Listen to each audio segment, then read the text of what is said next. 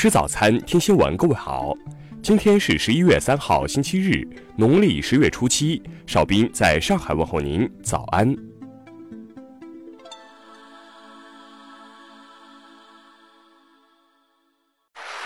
首先来关注头条消息。近日，美国参议院少数党领袖查克·舒默及共和党参议员汤姆·科顿致信美国国家情报总负责人约瑟夫·马奎尔，要求对抖音国际版 TikTok 进行国家安全风险评估。二人在信中表示，TikTok 在美国的下载量已经超过1.1亿次，是不能忽视的潜在反情报威胁。有媒体对此表示。上述二人的担忧包括平台数据的安全性、潜在的审查制度，以及该应用程序可能还会被用于干预美国2020年总统大选。对此，TikTok 回应表示，所有美国用户的数据都存储在美国本地服务器上，并在新加坡为数据库建立备份系统。TikTok 内容审查政策不受到任何外国政府的影响，且中国政府也从未要求 TikTok 提供审查及删除内容。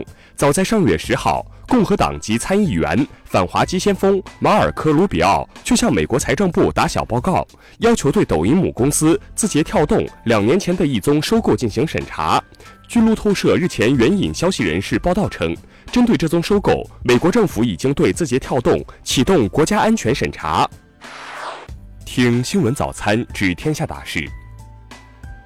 公安部消息，一至九月，全国刑事案件立案下降百分之五点二。严重暴力犯罪案件下降百分之十点九。数据显示，十月地方政府债券共发行九百六十四点六零亿元，其中发行新增债券进度已达百分之九十九点四三。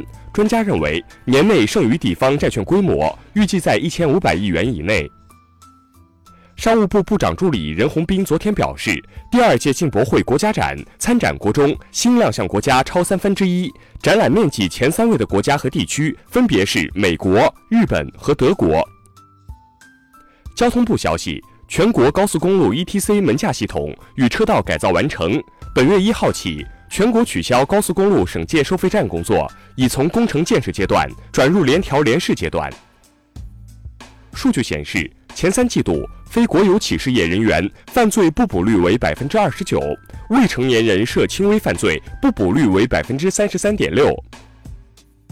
除新疆、西藏、安徽外的二十八省份前三季度财政收入出炉，广东总量第一，河北以百分之九点九的增速暂居全国首位，内蒙古以百分之九点八的增速紧随其后。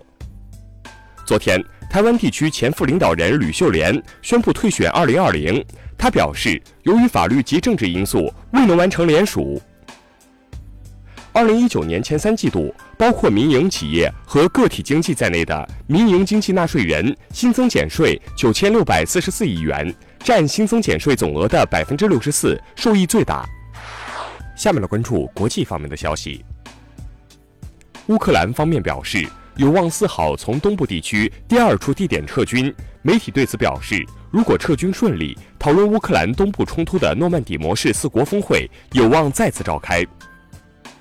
土耳其国防部一号宣布，土耳其和俄罗斯两国武装力量已在叙利亚北部开始土俄就叙北部签署谅解备忘录后的第一次联合巡逻。对于朝鲜国防科学院十月三十一号进行的一次超大型火箭炮试射活动。美国国务卿蓬佩奥称，尽管如此，美国仍继续致力于履行与朝鲜的协议。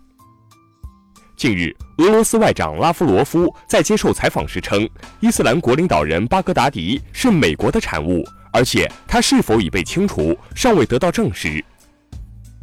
马里东北部梅纳卡地区一处马里军营一号遭到袭击，已造成五十四人死亡，目前尚未有组织宣称制造了此次袭击。世贸组织当地时间一号发布声明称，由于美国政府未能遵守针对中国商品的反倾销规则，中国可以对价值三十六亿美元的美国商品加征关税。美国白宫一号宣布，国土安全部官员查德·沃尔夫将担任国土安全部新任代理部长。印度空间研究组织主席希望二号表示，登月失败的月球二号探测器并非印度探月故事的结束，该机构。将在不久的将来再次尝试登陆月球。下面来关注社会民生方面的消息。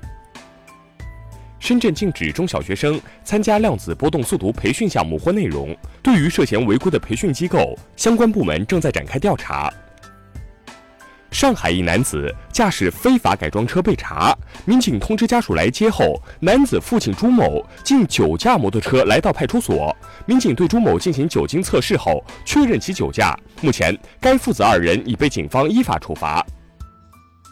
山西一男子张某因在网上投资理财被骗，为了翻本，两天内狂撬汽车六十余辆，盗窃现金六千元，继续在网上投资理财。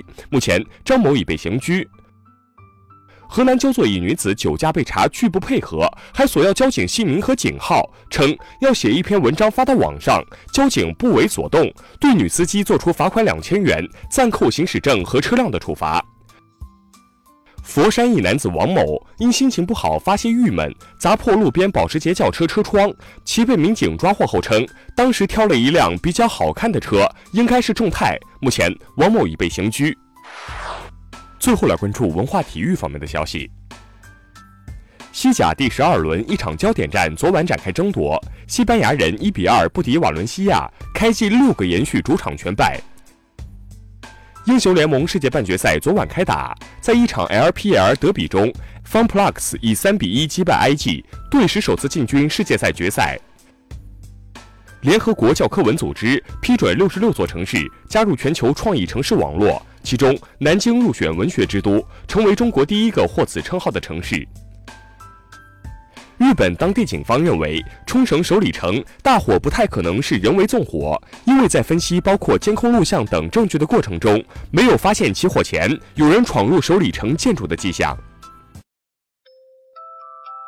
以上就是今天新闻早餐的全部内容。